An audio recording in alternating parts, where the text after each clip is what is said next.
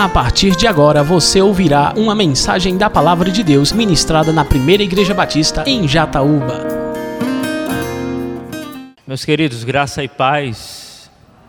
Boa noite a todos. Boa noite. Meus queridos, neste momento nós iremos para a palavra do Senhor. Se você tem a sua Bíblia em mãos, por favor, prepare aí para abri-la no livro dos Salmos. Salmo de número 121. Meus amados, o Salmo de número 121, ele nos diz o seguinte: se você está com a sua Bíblia, acompanhe a leitura, se você não a tem, escute, ouça, a fé vem pelo ouvir e ouvir a palavra de Deus. Salmo de número 121 diz assim o texto: Elevo os meus olhos para os montes, de onde me virá o socorro? O meu socorro vem do Senhor que fez os céus e a terra. Não deixará vacilar o teu pé. Aquele que te guarda não dormitará. Certamente não dormitará nem dormirá o guarda de Israel. O Senhor é quem te guarda, o Senhor é a tua sombra à tua direita. O sol não vai te molestará de dia, nem a lua de noite. O Senhor te guardará de todo mal, Ele guardará a tua alma, o Senhor guardará a tua entrada e a tua saída desde agora para sempre. Amém. Espírito Santo de Deus, nós estamos diante da tua palavra e nós rogamos neste exato momento a assistência do teu Espírito, que eu possa ser um instrumento fraco e ao mesmo tempo poderoso em tuas mãos, Senhor. Que o teu nome seja glorificado, que a tua palavra penetre nos corações, que a igreja seja edificada e aqueles que ainda não viram a luz do Evangelho brilhar, que possam deslumbrar a beleza do Evangelho nesta noite. É assim que nós oramos a Ti, em nome de Jesus. Amém. Meus amados, quem leu o livro O Peregrino, do John Bunyan, ou quem assistiu ao filme o peregrino, sabe muito bem que a vida cristã é daquela forma. A vida cristã é dura, a vida cristã é arriscada, a caminhada, ela é cercada de desafios. Talvez essa palavra ela seja a palavra mais adequada. Desafio. A vida cristã é um desafio, é uma dureza. Bem colocou certo pensador cristão quando disse o seguinte: salvação é de graça, mas vida cristã custa muito caro. Salvação é unicamente pela graça, pelo sangue que foi derramado nós não podemos fazer absolutamente nada. É pelo que Cristo fez na cruz, é pela obediência do Nazareno imputada à nossa conta, é pelo sacrifício, é pelo sangue, é pelo único e vivo caminho que foi aberto através do plano glorioso de Deus na pessoa bendita de Jesus. A salvação é algo que vem de cima até nós e nós não temos nenhuma parcela de contribuição. A salvação é pela graça. No entanto, amados, a vida cristã custa muito caro. Custa muito caro. O salvo, ele não paga um preço para ser salvo, mas um salvo, ele paga um preço porque é salvo. Nós não somos salvos porque nós vencemos os nossos pecados, os nossos desafios ou os, os, os gigantes que se colocam diante de nós. Mas quando nós somos salvos, É inevitável que nós não partamos para esse enfrentamento. A caminhada cristã, portanto, ela é marcada por desafio, por situações difíceis. A caminhada não é fácil, a caminhada não é linear. E você que é crente há muito tempo sabe disso, que a caminhada cristã não é linear. Uma hora você está lá em cima, outra hora você está lá embaixo. Nem sempre você consegue vencer os seus próprios pecados, nem sempre você consegue vencer as armadilhas, nem sempre você consegue ter êxito, vez por outra você oscila. A vida cristã, amados, é, é uma beleza, é como rapadura, é doce, mas não é mole. A vida cristã é como rapadura, é doce, mas não é mole. Os desafios são grandes, são muitos, são diversos. E cada um de nós estamos num processo, numa caminhada, rumando a nova Jerusalém. Estamos caminhando para a linha de chegada. Estamos caminhando para Cristo. O nosso alvo é uma pessoa, a saber, Jesus Cristo. Mas enquanto nós não cruzamos essa linha de chegada, enquanto nós não abraçamos a pessoa de Jesus em sua plenitude, enquanto nós não passamos para o outro lado, aqui estamos. E enquanto nós aqui estivermos, nós iremos experimentar dores, nós iremos passar por sofrimentos, angústias e etc. Amados, esse salmo que nós acabamos de ler, você vai perceber no sobrescrito, no sobrescrito, o sobrescrito é o que está acima do texto, o título do salmo. Talvez na sua Bíblia tenha aí cântico de degraus. Em outras traduções tem cântico de romagem, cântico de romagem ou cântico de degraus. Esse salmo está dentro de um bloco de salmos específicos que foram compostos, porque, como vocês sabem, os salmos são hinos, e esses salmos, os salmos de romagem, ou os salmos de degraus, eles foram compostos enquanto o povo caminhava em direção ao lugar santo para adorar a pessoa bendita de Deus.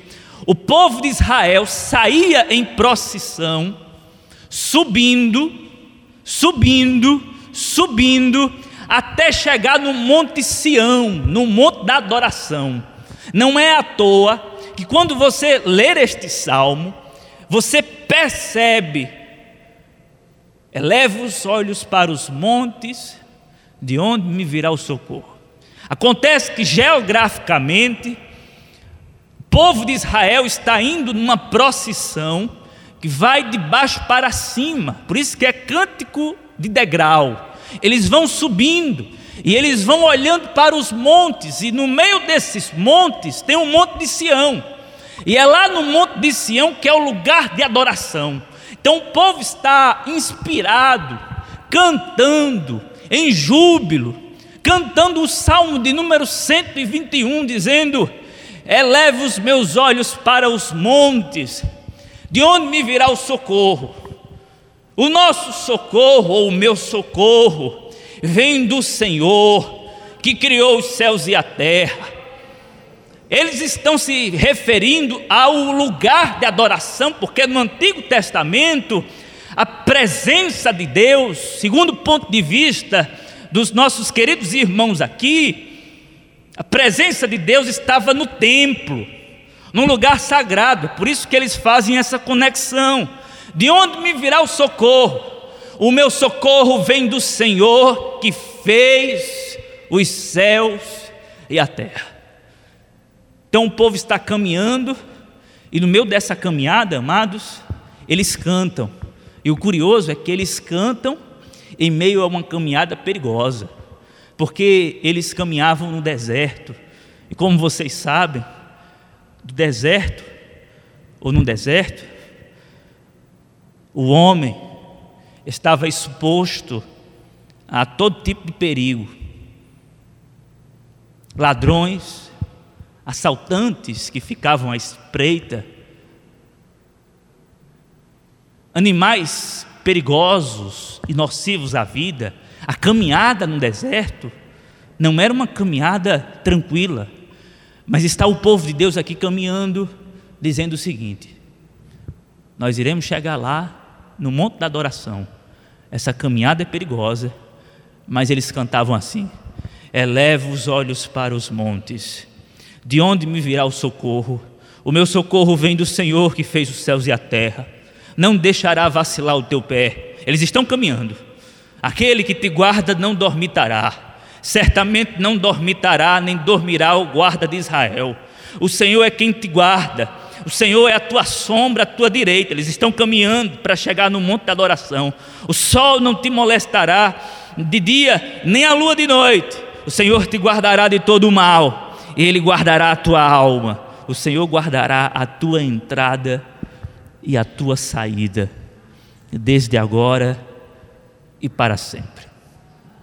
Meus amados, quando nós entendemos este salmo, eu acredito que fica fácil, não é preciso ir para as entrelinhas, aqui mesmo, nas linhas, dá para você perceber de maneira clara qual é o tema central do salmo ou do cântico.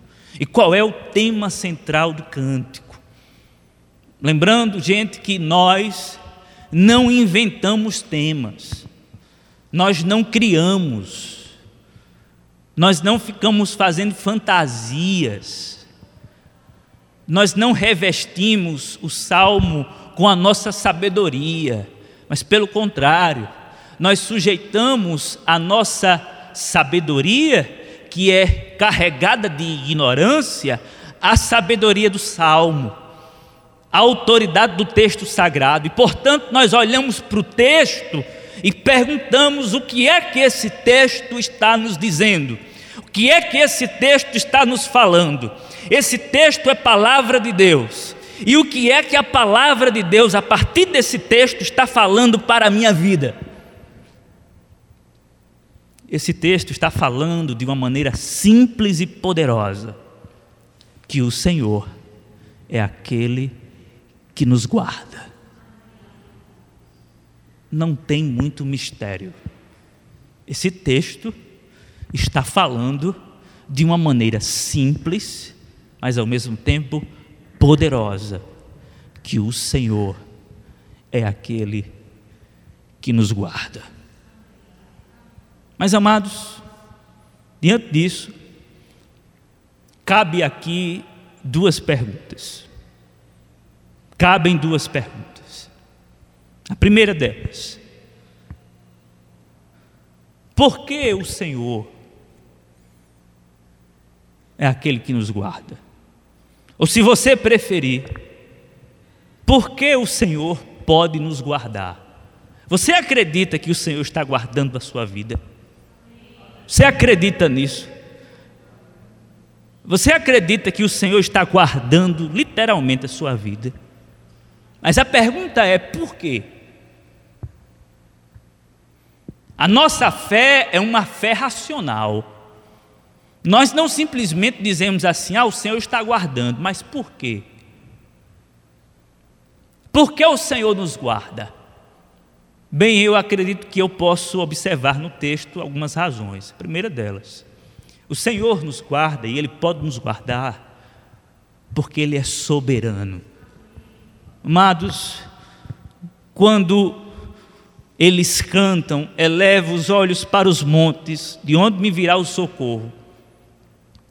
O meu socorro vem do Senhor, que fez os céus e a terra. Quando o compositor, ou os compositores deste salmo, fazem referência ao ato criador de Deus, ele criou os céus e a terra. Meus irmãos, o escritor sagrado está nos comunicando o seguinte: nós iremos adorar a um Deus que na verdade é o único Deus,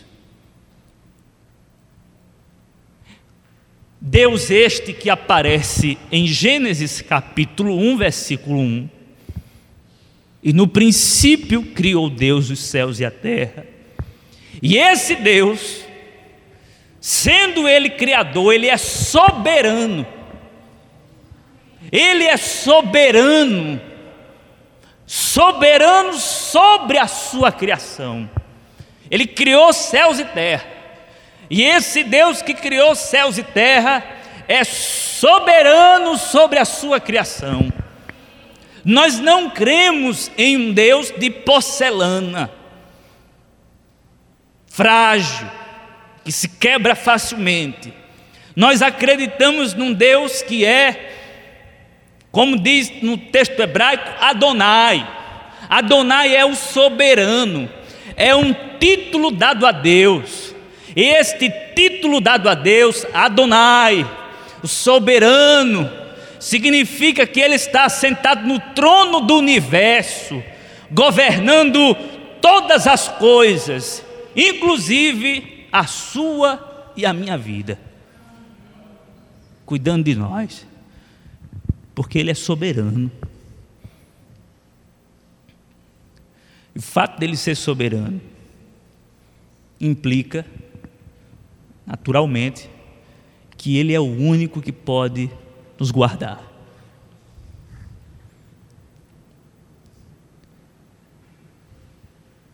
Eu sugiro uma leitura. Se você tiver oportunidade, chegar numa livraria evangélica, Pergunte, tem um livro aí do Arthur W. Pink, Deus é Soberano, o título. Leia esse livro e depois da leitura, vá para algum lugar deserto contemplar a majestade de Deus.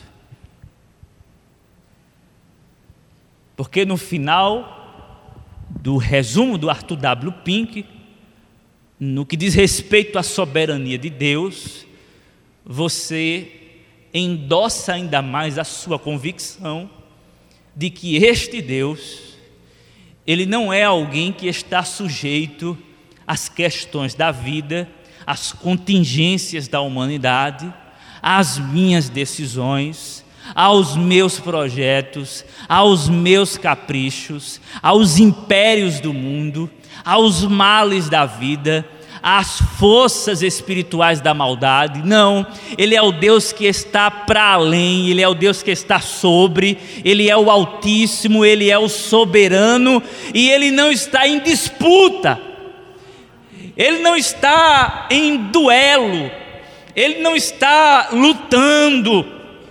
Quando o salmo diz, por exemplo, que o Senhor vai lutar por nós, amados, aquilo é uma linguagem figurada, porque o Senhor, escute só isso, o Senhor não pode lutar. Sabe por que o Senhor não pode lutar? Porque não tem ninguém que possa lutar com Ele. Ele sempre ganha de WO porque não aparece adversário. O diabo é inimigo de Deus em certa medida. Mas para que o diabo pudesse ser inimigo de Deus de maneira absoluta, o diabo teria que ser soberano, assim como Deus é soberano. De modo que, como ninguém é equivalente a Deus em poder, em autoridade, em soberania. É lamentável escutar alguns cristãos torcendo para o Senhor pelejar para que a vitória seja garantida.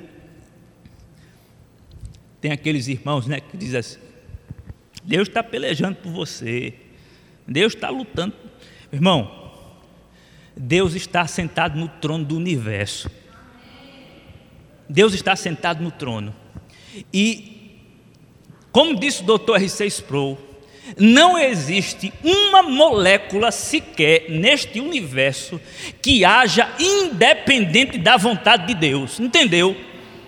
Não existe uma molécula sequer neste universo que haja independente da vontade de Deus. O Senhor não está roendo unhas, ansioso no trono, com medo de você perder, e quando você está perdendo, ele desce e vai resolver a questão. Tem gente que diz assim: Senhor, desça do trono para lutar essa minha causa, mas o Senhor está tranquilo no seu trono,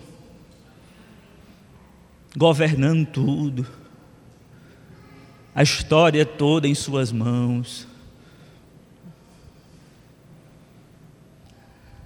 Essa é a segurança que o livro do Apocalipse nos passa. O Senhor está no trono. E quem se levanta contra o Senhor está se levantando de maneira à toa e frustrante, porque o trono do universo pertence ao Senhor. Saiba que você está sendo guardado pelo Criador dos céus e da terra, e Ele é soberano. Em segundo lugar, amados, porque Deus é aquele que pode nos guardar Observe no texto comigo, por favor. Ele é aquele que pode nos guardar, porque Ele é o Deus que intervém. Olha o que o salmista diz aqui: eleva os meus olhos para os montes, de onde me virá o socorro? O meu socorro vem do Senhor, que fez os céus e a terra. Quando o salmista diz: O meu socorro vem do Senhor vem do Senhor, vem do Senhor. O salmista está expressando fé no Deus que intervém. Não confunda o Deus que intervém com o Deus que faz guerras e que disputa de igual para igual. O Deus que intervém é o Deus que pode se intrometer, é o Deus que pode invadir a sua criação na hora e no momento que Ele quiser. De onde me virá o socorro? Meu socorro vem do Senhor. O Senhor manifesta o poder dele sobre nós, nos guardando das questões da vida que podem ameaçar a nossa existência. O Senhor é o Deus que age na história. Na verdade, essas palavras, elas estão comunicando que a história ela não está sendo processada de maneira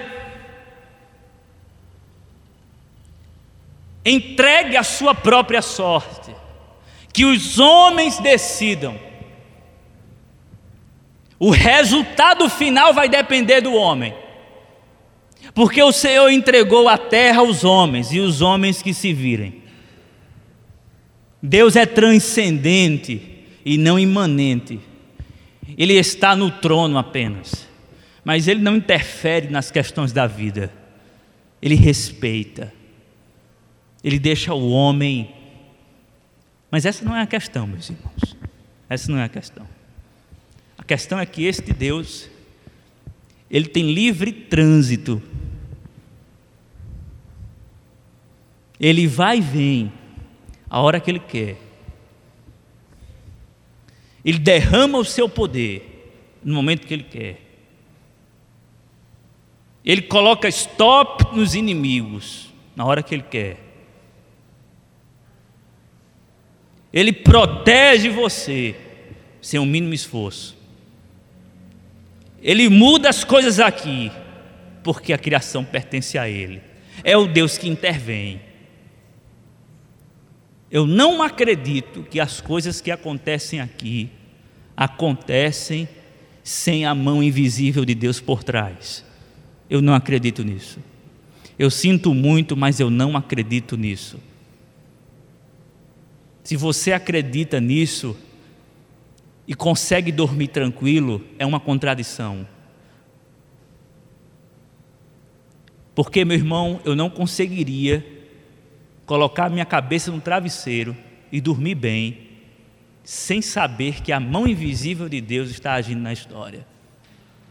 Ou, melhor, duvidando disso, eu não dormiria. Mas eu entendo que o Senhor está com a sua mão invisível, poderosa, intervindo e agindo nos bastidores espirituais, protegendo a nossa existência conservando a sua amada igreja, levando a história da mesma para onde ele deseja, e nada pode ir de encontro a este socorro que vem do alto para o bem do seu povo. Amém, queridos? Ele é o Deus que intervém, ele é soberano, ele intervém, e em terceiro lugar, por que é que Deus pode nos guardar? Ora, irmãos, o texto é claro, ele não dorme. Diz assim o texto. A parte B do versículo 2: Aquele que te guarda não dormitará. Versículo 4, aliás, do versículo 3. Aí o versículo 4: Certamente não dormitará, e nem dormirá o guarda de Israel. Meus irmãos, isso me faz lembrar a ironia do profeta Elias diante do, dos profetas de Baal. Quando Elias faz aquele desafio lá no Monte Carmelo e os profetas de Baal clamam e clamam e ficam se fustigando, ficam se castigando para que Baal responda, mas Baal não responde às orações dos falsos profetas, e aí Elias começa a ironizar ou melhor, Elias começa a debochar.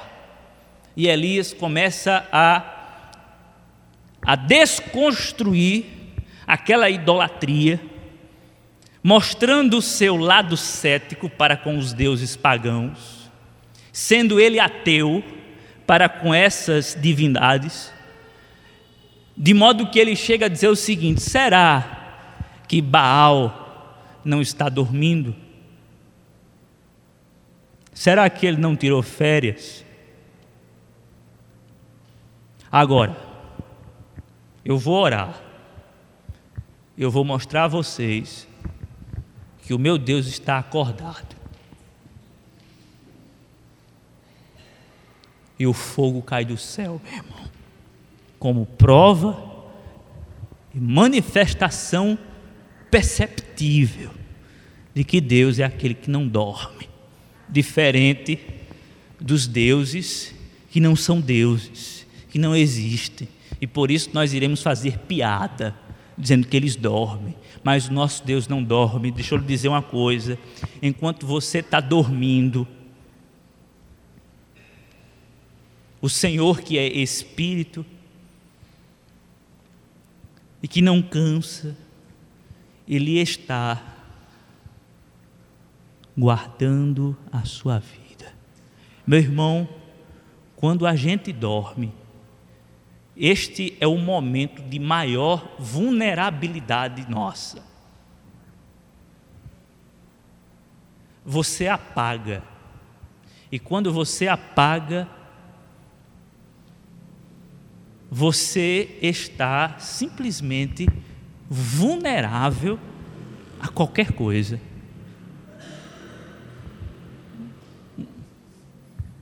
um animal peçonhento pode simplesmente tirar sua vida você dormindo. Você está lá, dormindo. Mas o Senhor está em cima assim.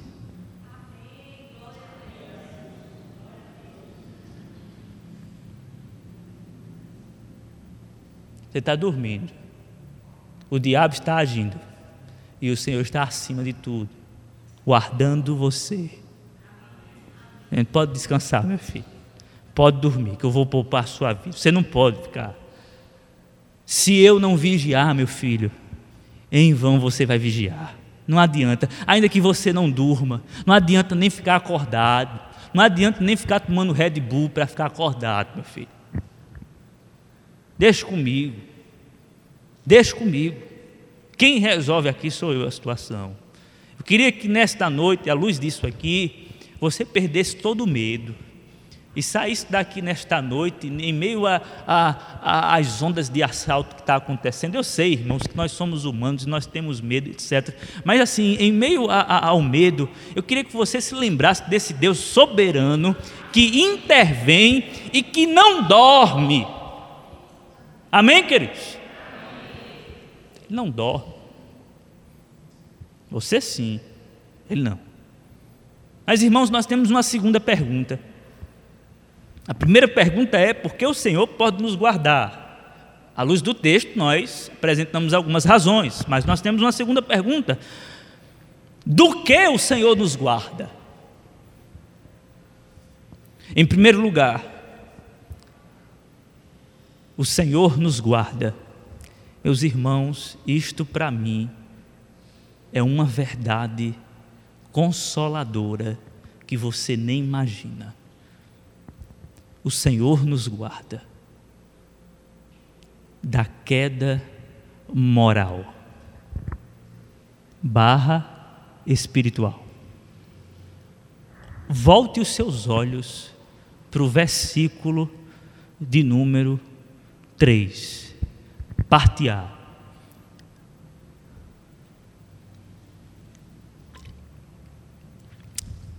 Não deixará vacilar o teu pé.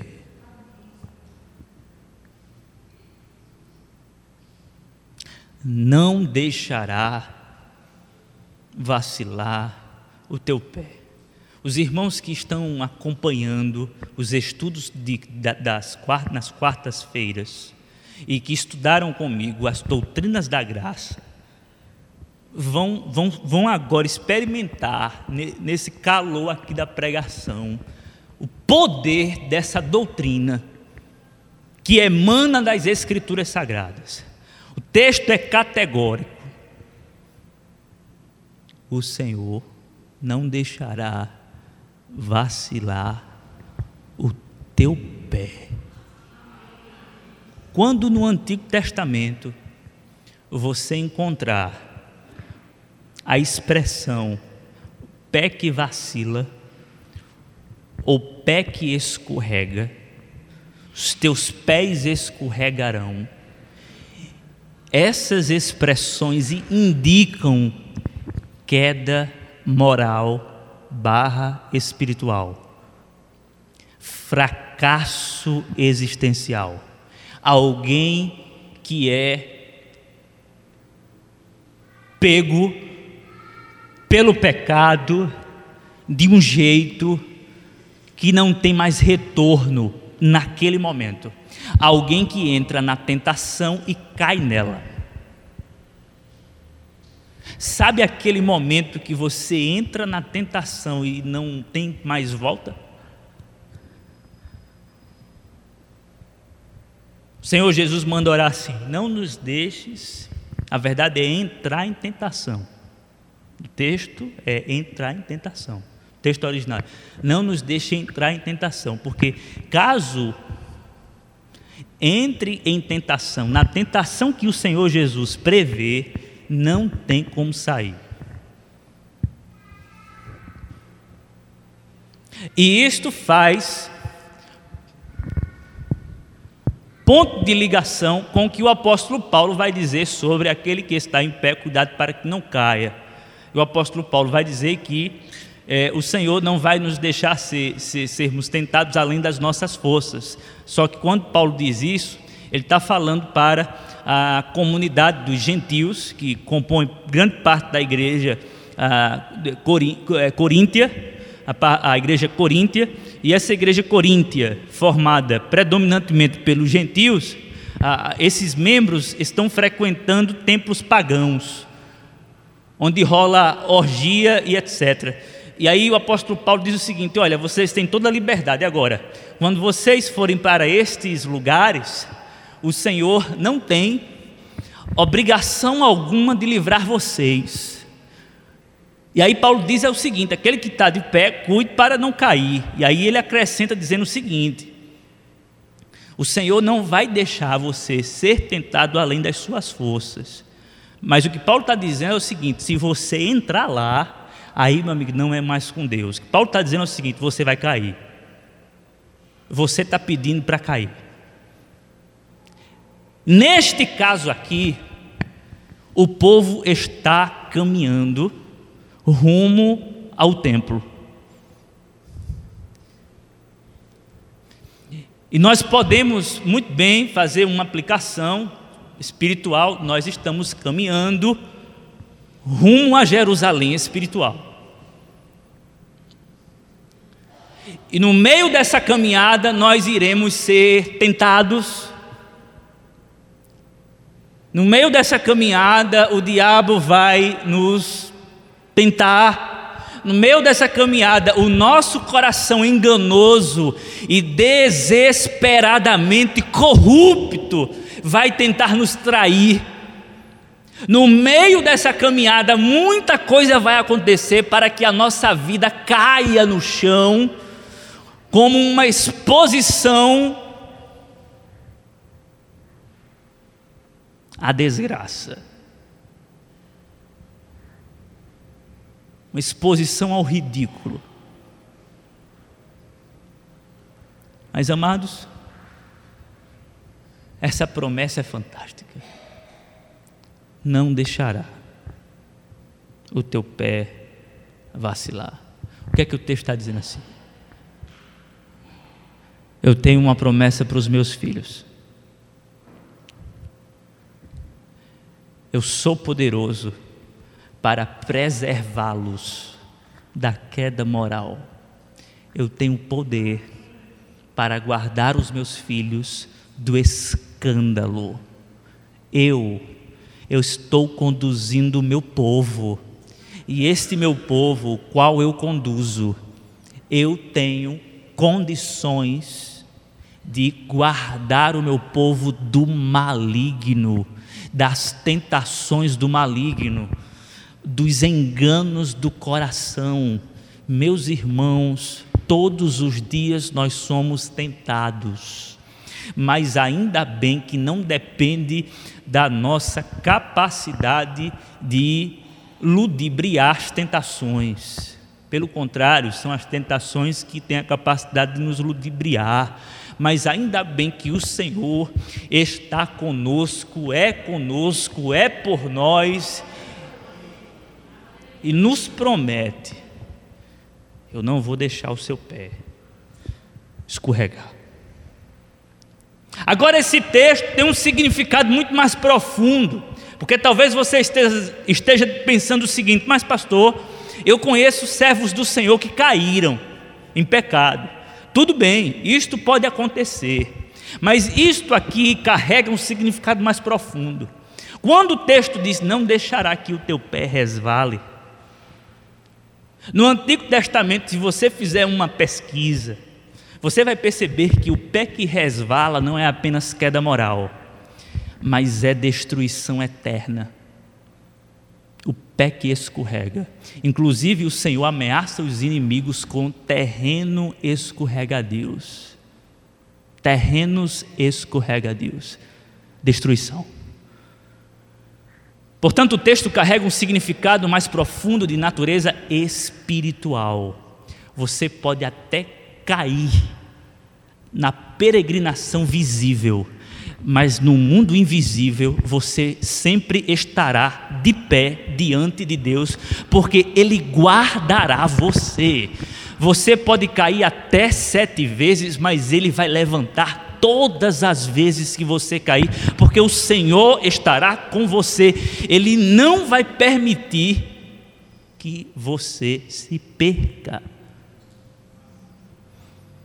Isso deve ser um ponto pacífico entre nós, irmãos. O Senhor não vai permitir.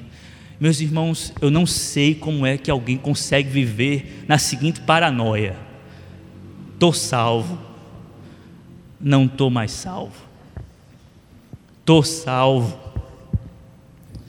estou caminhando bem, estou desenvolvendo bem a caminhada cristã. Aí de repente acontece alguma coisa, a pessoa diz assim: Mas eu acho que agora ele riscou o meu nome do livro da vida.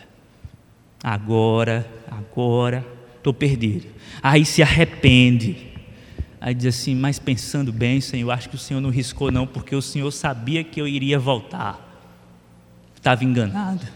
Aí a pessoa cai, aí diz assim: não, na verdade o Senhor riscou mesmo, o Senhor sabia que eu iria voltar e que eu iria voltar para cá também.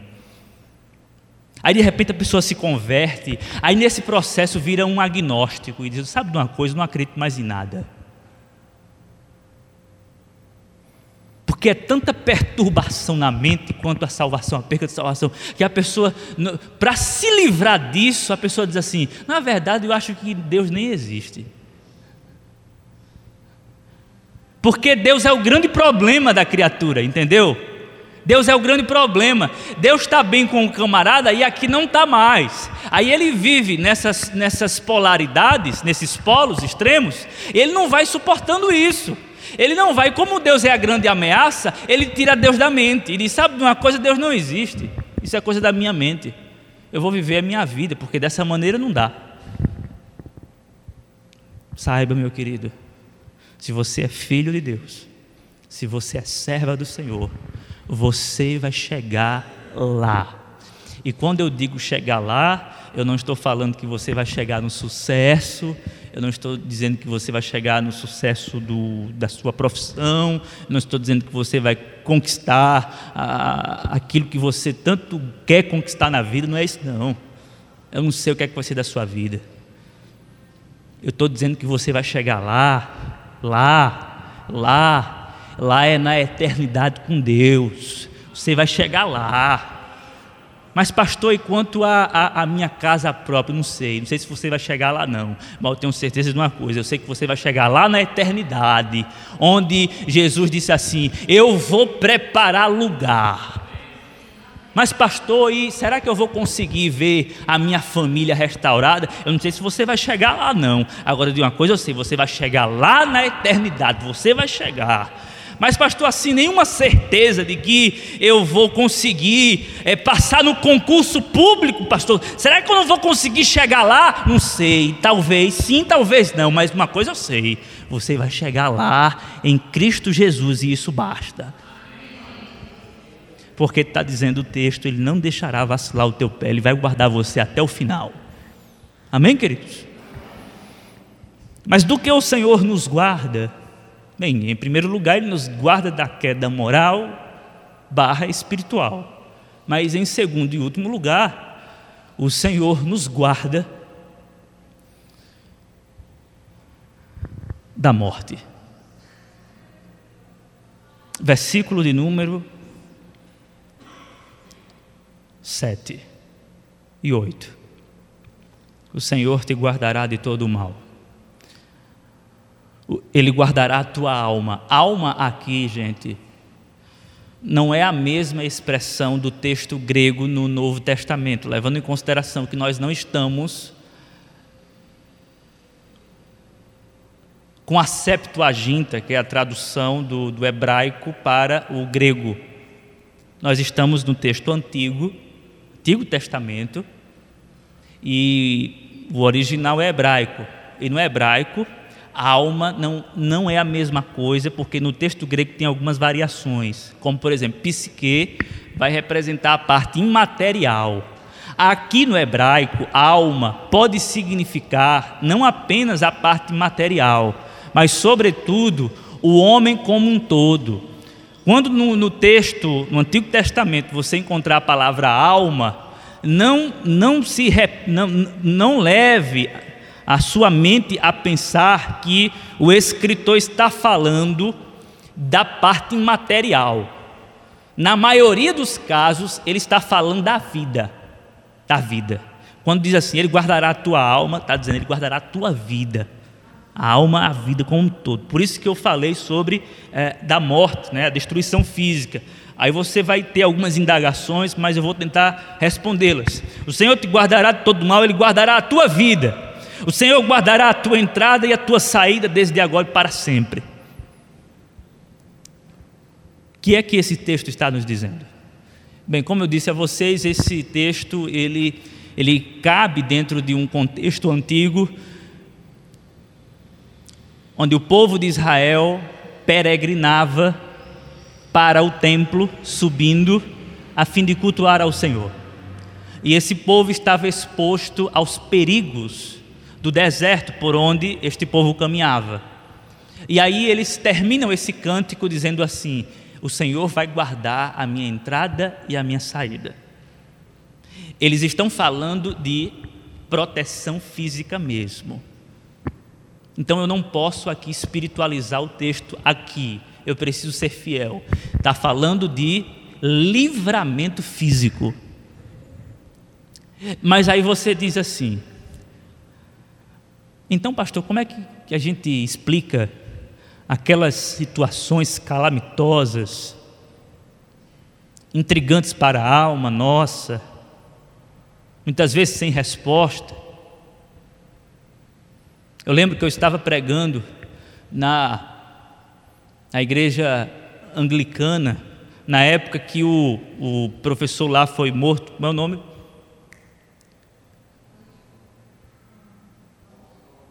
O Robson, irmãos, Robson, Robson Cavalcante, não é isso? O Robson Cavalcante.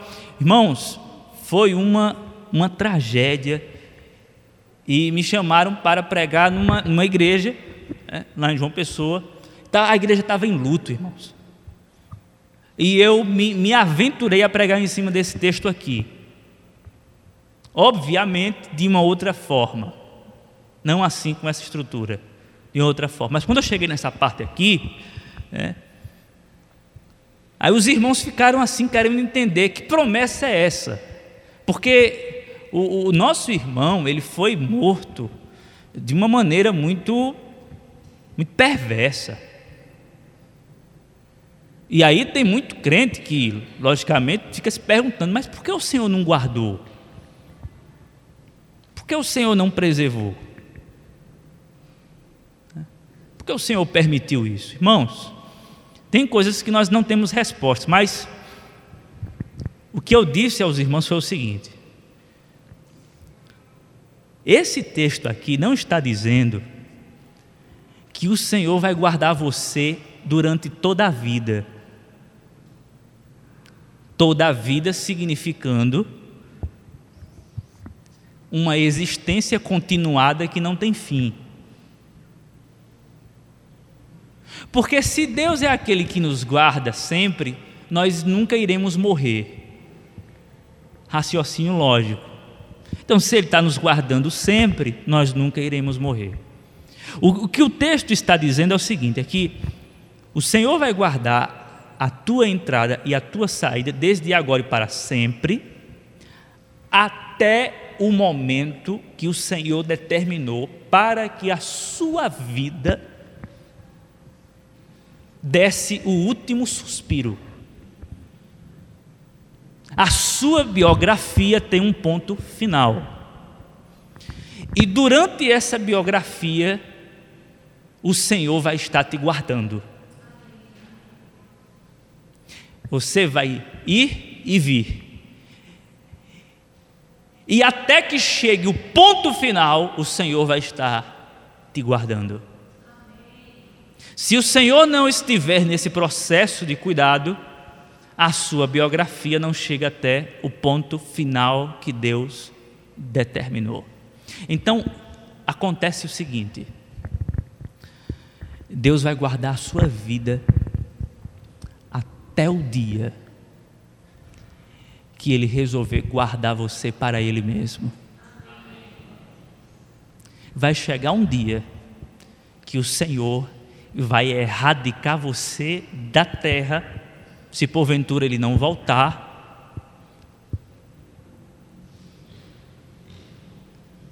e vai guardar você para ele. Até este momento, o Senhor vai estar guardando a sua vida. Tempo inteiro.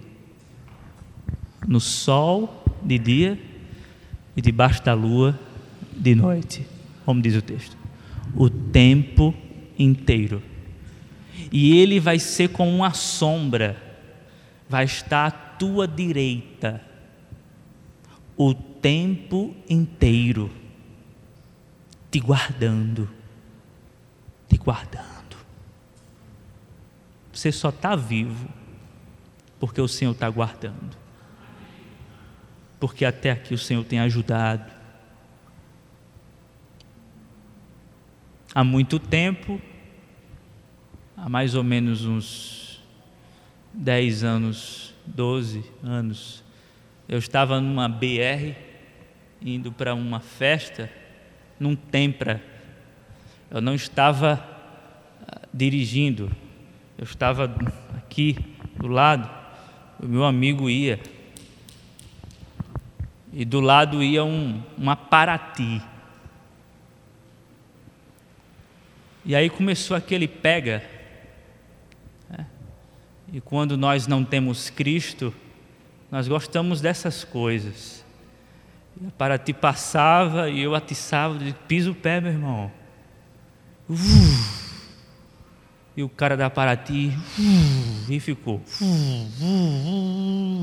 E o carro chega aí assim. Aquela adrenalina. Eu gostando daquele. De repente, irmãos, do nada, um escorte daquele antigo aparece assim. Não deu tempo. Pô! Eu só vi na hora que o som do escorte veio parar no para-brisa nosso. Prá! Nós estávamos sem cinto. E eu lembro que a minha cabeça foi até o para-brisa, assim, deu um toquezinho e voltou, um toque de leve, toque. Quando eu saí, meio desorientado, a frente toda acabada da, da, do Tempra. Obviamente, mas o Tempra tinha uma estrutura na frente, um motor e tal. Ah, do outro lado, uma criança morta, um senhor estirado no chão, e eu, meu Deus, e eu olhei assim para o céu, uma multidão começou a chegar, eu olhei para o céu e disse: Senhor, só pode ter sido a tua mão. Não tem outra explicação. E eu tenho certeza que cada um aqui tem uma experiência dessa natureza para contar. O Senhor nos livrando de cada situação que, se não fosse a intervenção dEle, a mão dEle, irmãos, nós já estaríamos sete palmos debaixo do chão. O Senhor está te guardando até agora, meu irmão. O Senhor está guardando a tua vida até agora. O Senhor está guardando a tua vida até agora. E se Ele está guardando a tua vida até agora, se você é cristão, Ele está guardando a tua vida até agora, porque Ele quer que você viva mais para a glória dEle.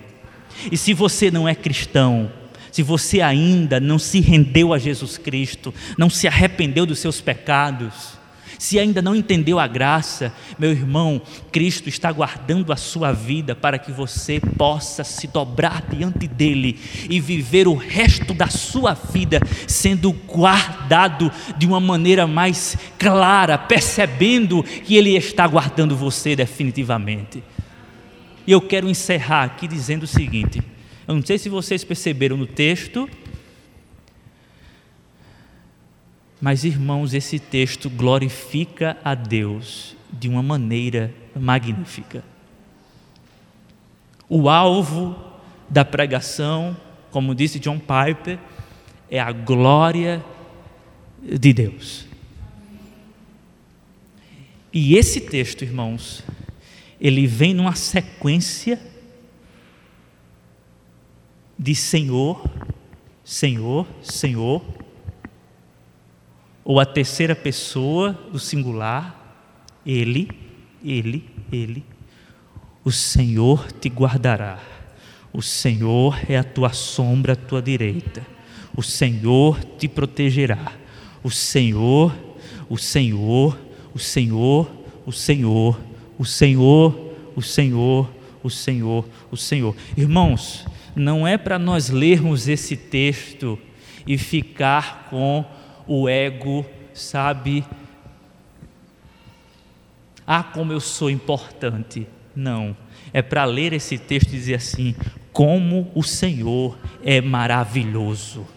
Não é para ler esse texto e dizer assim, como eu sou especial para Deus. Não. É para ler esse texto dizendo assim, como o Senhor tem sido misericordioso para com a minha vida. É o Senhor. O culto que nós prestamos é para Cristo, é para Deus. É na força do Espírito Santo. E não para o homem. Nós estamos aqui para glorificar a Deus.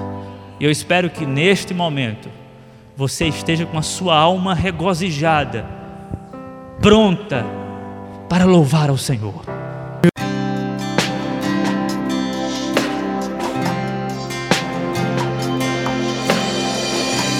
Você acabou de ouvir uma mensagem da Palavra de Deus ministrada na Primeira Igreja Batista em Jataúba. Para mais informações e para ouvir outras mensagens online, acesse facebook.com/barra Igreja Batista Jataúba. Curta e compartilhe.